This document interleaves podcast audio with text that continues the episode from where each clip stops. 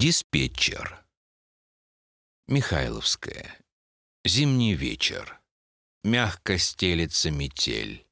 И в заснеженные окна снег стучится, но не смей открывать ему дорогу в дом. Тепло у очага, а за столом рабочим пишет Пушкин письма. «Дорогой Вольтер, война с фашизмом необходима, Потом берет следующий лист и вновь начинает. Дорогой Мартин Лютер Кинг, один веду борьбу с расизмом в этом государстве. Граф Бенкендорф и царь, члены Куклукс-клан, откладывает перо, разминается. Дорогой Паскаль, зачеркивает. Дорогой Галилей, правда ли, что Коперник мертв августом? Дорогой Маркс, читал материалы 25-го съезда КПСС. Написал, посмотрел в окно. Щелкнул пальцами. «Дорогая Керн, я помню чудное мгновение». Этот листок бросил в урну.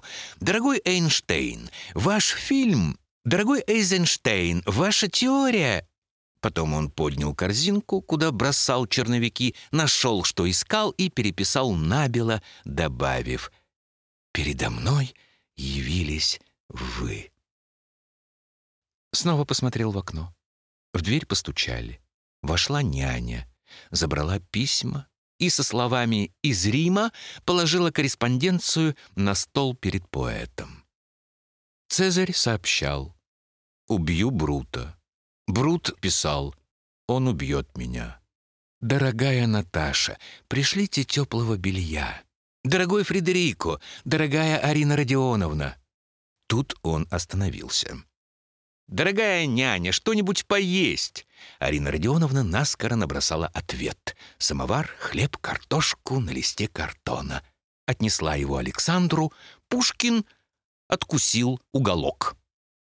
«Дорогой диспетчер, верните все на свои места. А пора?»